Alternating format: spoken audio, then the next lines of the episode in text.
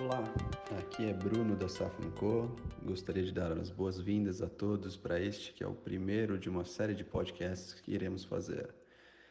Mensalmente discutiremos temas, questões trazidas por nossos parceiros no Brasil. A ideia é levar informação e a nossa visão de mercado. No episódio de hoje a gente vai abordar o mercado global de ações, hegemonia americana, mercados emergentes e câmbio. Para isso, eu dou as boas-vindas ao nosso portfólio manager Vinícius Jeromel, diretamente de Genebra. Bem-vindo, Vini. Obrigado, obrigado, Bruno. É um prazer estar, estar com você. É, acho que vai ser muito legal aqui a gente debater esses, esses temas é, que estão cada vez mais evidentes né, de, de, investimentos no nosso cotidiano, agora com, com a crise do coronavírus, e vai ser, vai ser legal também ter sua visão aí de São Paulo é, a, a, sua visão do que está acontecendo nos investimentos no Brasil, dos, o que os investidores brasileiros estão pensando, e eu vou poder contribuir aqui com, com a nossa parte, é, a parte de investimentos globais aqui de fora. Então vamos começar pelo que acho que todo mundo quer saber, mercado de ações. É, a gente viu essas ações caírem bastante com, com a crise da, da pandemia e se recuperarem muito rapidamente, É, alguns acreditam que é uma recuperação em V, alguns acreditam que é W, alguns acreditam que é U. É, e a gente quer saber a opinião de vocês. O, o que esperar disso? Vocês estão achando caras as ações? Baratas? O que vocês estão achando? Poxa, a primeira pergunta do nosso podcast não tinha como ser mais difícil, né? É... Calma, tem coisa pior por vir. então, tá é porque, de fato, né? De fato, a gente a gente está vendo as, as economias é, passando por as piores exceções é, que a gente já viu na história. Talvez a recessão mais rápida talvez uma recessão que vá perdurar por alguns anos, mas o que tudo está indicando, como a gente consegue observar no mercado financeiro, é que é uma, uma recuperação em V. É, começa a precificar que tudo bem, vai ter uma queda acentuada em 2020, mas 2021 já recupera uma parte, 2022 também, e aí na perpetuidade, é, grande parte dessa receita que, que foi perdida nesse ano, ela já é recuperada. Então, como a perpetuidade é uma grande parcela é, dessa conta do valuation, aí a gente tem uma é, o, o, preço das ações bem elevados, né? E também vamos lembrar que a gente teve é, redução de taxas de juros, então aqui na Europa já era negativo e continuou. Nos Estados Unidos foi praticamente para zero, então se a gente pegar ali a média do Equity Risk Premium, né, de desde 2009 até 2019, de mais ou menos 5,6%. E aí, nesse Equity Risk Premium, você adiciona a taxa é, livre de risco, que uhum. são é, os treasuries americanos. Os treasuries caíram, o treasury de 10 anos é de 70 basis points, então é, a taxa descontada também diminui, né? E isso também contribui para que os valuations das ações aumentem. Fora, por último, até para não me alongar muito nessa, nessa primeira fácil pergunta que você fez, é, que tem uma liquidez é, absurda né, e sem precedente dos, dos bancos centrais. Então, muito maiores do que a crise de 2008, o que acontece que faz causar uma inflação no preço dos ativos. E aí, é, o Fed começou comprando é, corporate, comprando bonds, uh, é, ETF de bonds e depois comprando bonds individuais, que faz com que essa classe de ativos se valorize.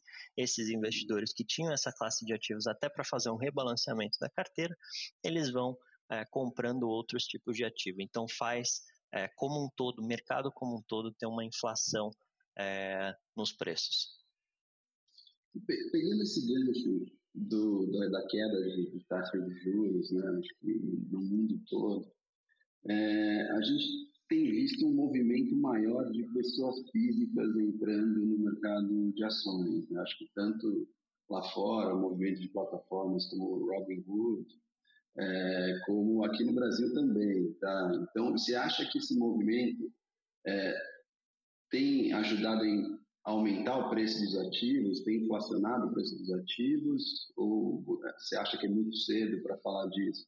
A gente Não. viu a, o institucional sair e a pessoa física entrar né, nessa, nessa crise, que é uma coisa que a gente viu acontecer bastante. É, sem dúvida. E é um ponto é, também é muito importante de ser explorado. O que, que a gente teve, se a gente for lembrar, dando um, é, uns passos para trás aqui no começo do ano. Lembra que o Charles Schwab, que é uma das maiores corretoras do mundo, é, colocou a taxa de corretagem para zero, tá? Então, para é, investidores, pessoa física, para fazer compra e venda de ações, não se paga corretagem. Depois, outras corretoras foram seguindo na mesma linha, né, para não perder mercado.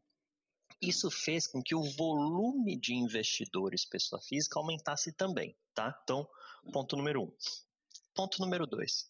Quando investidor pessoa física vê e estava acompanhando aquelas ações que queriam comprar, que é, de, uma, de algumas semanas é, passaram a, ser, a valer 50% do que valia antes, 30% do que valia antes, e começa a observar uma retomada, eles não querem ficar de fora, tá? Então, investiram pesado. Investidor institucional, não. Investidor institucional, é, como o mercado estava muito mais incerto, tinha as suas preocupações de se não podia cair mais, então ia colocando, rebalanceando a carteira, colocando proteções e não aumentando muito o risco. Tá? E por último, que é um fato bem, bem interessante e curioso, é que é, os esportes pararam né, no mundo inteiro. E existe, de fato, um, esses diversos é, sites de. É, me dá um exemplo de um site, é o Betting alguma coisa, Sport né? Betting, né? Sport Betting. Tem todos esses sites que, que movimentam milhões e milhões de dólares. E aí, com eu até Migrou toda eu, eu, li uma reportagem que esse pessoal que faz, que é simplesmente gambling, né? E fazendo apostas, não tinha mais os esportes para apostar e começaram a apostar na, na bolsa de valores. Então teve uma migração desse pessoal também, tá? Entendi. Não, é, faz sentido. O pessoal está apostando, mas não, não muito olhando para valuation, não olhando muito para ativo. O negócio é apostar. É, ao invés de você apostar num time, né, você aposta numa empresa, né? Bom, mas seguindo com, com as questões aqui, Vinícius.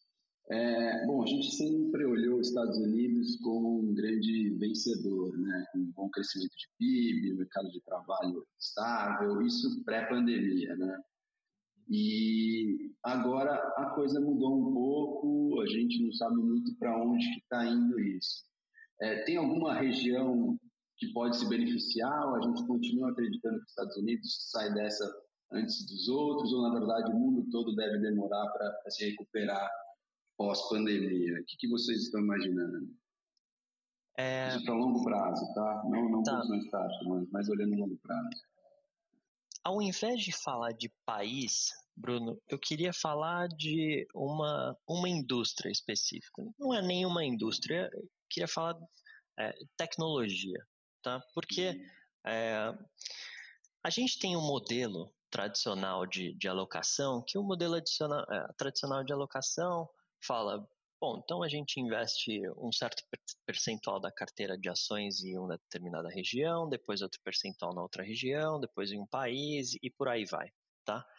Mas, como a gente está vivendo num mundo cada vez mais globalizado, isso não é novo, a gente vem falando isso de, de muitos anos para trás, é, a gente olha as principais, as maiores empresas do S&P, tá? E as maiores empresas, consequentemente, empresas do mundo, quem são elas?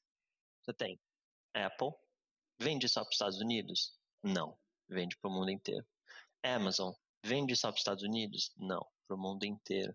Google, Facebook, todas essas empresas, essas gigantes de tecnologia, elas, o mercado consumidor delas é o mundo inteiro. Então não é uma região só. E é por isso que a gente vê o Nasdaq subindo mais de 10% nesse ano, em ano de pandemia. Tá? Uhum. Então, o que a gente vê é que essas empresas, é, não só elas é, têm maiores receitas, mas elas também por, proporcionam outras empresas a ter um aumento de produtividade. Tá? Então, imagina, a gente está fazendo esse, é, esse, esse podcast aqui à distância, certo? Então, eu estou aqui em Genebra, você está aí, mas quem que proporcionou para a gente ter esse ganho de produtividade aqui, para eu não ter que ir para o Brasil ou você vir para cá? Foi uma empresa de tecnologia. Ou é, para a gente organizar é, essa reunião, a gente fez uma, um convite no Outlook, que também não, não é algo muito novo, mas a gente ganha um aumento de produtividade. Ou seja, para países desenvolvidos, tá? É, onde você já tem uma, um labor growth que já é estável, né? Então, uhum. é, quantidade popula é, de população econômica ativa já estável, com pequeno crescimento, já tem investimentos suficientes, então capital deepening, né? Tô, tô secando um pouco aqui o, o PIB, o que sobra é a produtividade, né? E a produtividade, ela vem dessas empresas de tecnologia. Então, o que a gente acredita é que essas empresas mesmo com valuations é, que estão tendo, que os valuations são, são bem, é, podem parecer bem expressivos, elas possibilitam não só elas ter um aumento de receita, mas como outras empresas também. Então, é, seria mais uma preferência para o S&P do que falar de Estados Unidos, tá? Agora, os Estados Unidos também, maior economia do mundo, é, o mundo segue os Estados Unidos, né? Um quarto do PIB do, do mundo, é, e, e, de fato, eles têm um poder é, de desligar e ligar muito rápido, né? Então, é, com certeza, e aí eu também parafrasei o Warren Buffett, né? Não vamos apostar contra a América, né? A gente, uhum. a gente vai, vai junto com ele nessa e, e, seguindo com a segunda economia do mundo, que é a China. A China uhum. também tem várias empresas de tecnologia que que passaram, né? A China passou por esse momento de transformação que era só o, a, a, indústria do mundo, depois passou a ser o copia e cola, né? Então todo mundo ia produzir lá e depois eles olhavam como era feito, copiavam essa tecnologia é, e faziam a deles, mas agora eles já estão no, no copy-paste, enhance, estão fazendo, produzindo Payday, tem várias gigantes chinesas é, que, que também são altamente competitivas no mercado global, então por isso a gente é, gosta bastante de China. Legal, legal. É, seguindo, ó, você achou que a primeira pergunta era difícil, eu vou chegar com uma pior agora, tá? Então uma vamos lá. dúvida que sempre aparece, tá? É, sobre o câmbio. É, acho que desde, acho, desde a época que eu trabalhava em banco, eu lembro do Pércio Arida falar que esse era o ativo que fazia os economistas ficarem mais, é, colocarem eles no lugar deles, porque é, esse ativo é muito difícil de acertar. Né? É o cemitério de economistas, né? É cemitério de economistas. Então, é, mas é a dúvida que todo investidor tem, principalmente quando está olhando, está pensando em investir no exterior. É, a gente viu o, o, real se desvalorizar bastante em relação ao dólar. Eu acho que para quem não, não é do mercado, ele acha que isso só aconteceu aqui foi algo generalizado, mas muito, mas aqui parece que foi um pouco pior. Certo. É, e a gente está com incerteza nos Estados Unidos, né? Ontem mesmo teve um advisor da Casa Branca falando sobre sobre uma possível quebra do, do acordo com a China, tem eleições no radar. O que, que, a gente pode esperar com esse pano de fundo do, do câmbio nesse momento? É, eu acho que é, que a gente que a gente tem que entender primeiro é que o câmbio é um par de moedas, né? Então uhum. uma é uma moeda pode estar se valorizando frente a diversas outras e a outra é, também pode fazer esse movimento inverso. O que aconteceu foi que é, desde o outbreak da, da pandemia, o dólar, a moeda dólar sozinha, comparado a todas as outras, as outras moedas, se valorizaram. Por quê? Porque é um safe haven, investidores saíram é, dos ativos de risco e foram buscar investimentos mais seguros, como, como os treasuries, por exemplo, lá, e para isso precisam de, é, precisam de dólar. Então, todas as economias emergentes tiveram as suas, uh, as suas, as suas uh, moedas desvalorizadas. Acontece que no Brasil foi mais, né? enquanto outros países como o México, a Turquia, é, até a Argentina com controle de, de preços se desvalorizaram 20%, é, no Brasil chegou a se desvalorizar 33%. Isso devido é, ao risco político que a gente tem no Brasil. Né? Tinha aquela questão, aqueles embates entre presidente, governadores, enfim, é, existe um risco político muito grande que é, de um mês mais ou menos para cá ele foi diminuindo e hoje o real ele está tão desvalorizado quanto as outras moedas, tá? Bom, é, com um cenário melhor mais para frente, tá? É, o dólar tende a se desvalorizar, que é o que aconteceu também é, no, no último mês, e por isso que o real, isso ajudou o real a se apreciar, tá?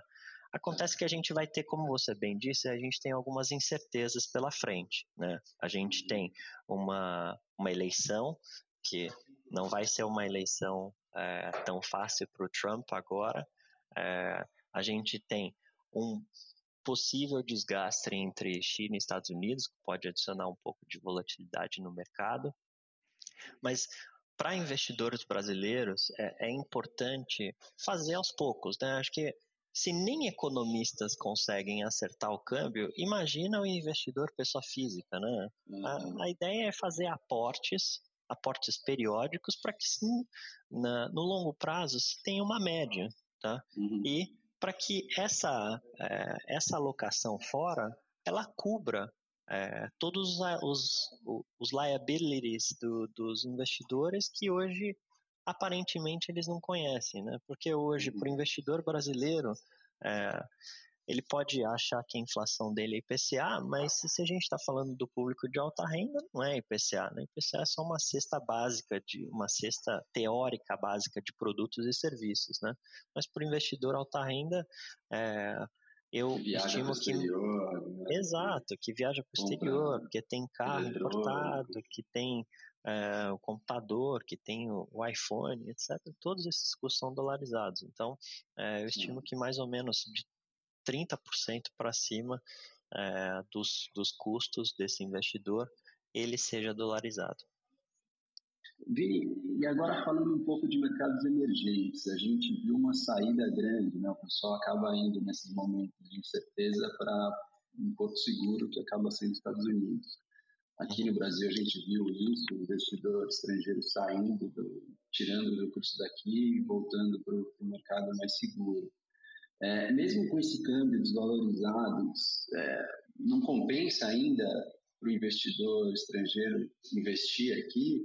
Eu sei que a gente tem, tem ruído político, agora o Brasil virou epicentro de pandemia, mas eu queria saber se na precificação de ativos, é, por, que, que, o, por que, que o fluxo não voltou para os emergentes ainda?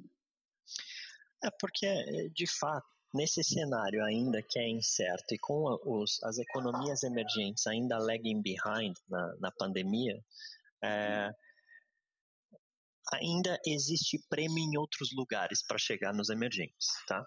tá? Então, o que a gente observou na, nas últimas três semanas foi o que é chamado do, do ciclo, né, do rebalanceamento. Então, o novo porto seguro dos investidores são as empresas de tecnologia, essas grandes. Tá? Então, uhum. teve uma subida grande do Nasdaq. Aí depois é, você sai dessas empresas e vai para as empresas de outras empresas de valor cíclicas. Depois você vai para empresas de growth. Aí depois você vai para as empresas de, é, de, de mercados emergentes. Então teve esse movimento de realização de lucro e migração para outros tipos de ativos. Tá? A gente acha que, que tem bastante valor é, no, no mercado de renda fixa para é, mercados emergentes, porque é, vamos lembrar que as empresas que emitem bonds em dólares, em euros, é, elas são, na maioria das vezes, são as campeãs de cada país. Né? Então, no Brasil, as empresas que, que emitem bons aqui fora são Petrobras, é Itaú, você tem Cielo, que, que são ah, as campeãs, as maiores empresas. Então, é, o risco, né, é, comparado com o espectro total de empresas brasileiras, ela você está no melhor espectro, né? É. Mas se a gente olhar com escala, escala global, comparado com outras empresas de investment grade, é, não tanto. Então a gente acha que, é, que tem prêmio ali É, os uhum. papéis se valorizaram bastante, é, dependendo dos papéis, papéis mais curtos voltaram é, quase tudo antes da, antes da pandemia, os papéis mais longos ainda têm um pouco de prêmio, então a gente acha que faz sentido entrar na, na, na parte de renda fixa para mercados emergentes. Agora, se a pergunta foi o fluxo de investidores para mercado de ações, ainda, como os mercados emergentes ainda estão passando é, e não saíram, com exceção, se eu não me engano, do Uruguai, que já achatou bem a curva, já tem poucos casos, é, os mercados emergentes ainda estão no meio né, dessa quarentena, então fica muito incerto quando que vai abrir de novo, é, o quanto que é, as empresas vão perder de faturamento esse ano. Legal, Vini. Acho que para esse episódio é isso mesmo, essas eram as questões. Você saiu bem, apesar das, da dificuldade do, das questões que trouxeram para a gente. Tá? Obrigado, obrigado pelo seu feedback. então, agradeço a todos pelo, pelo tempo é, e no mês que vem a gente volta com mais questões e mais informações sobre o mercado. Legal, obrigado, Bruno. Prazer falar com você.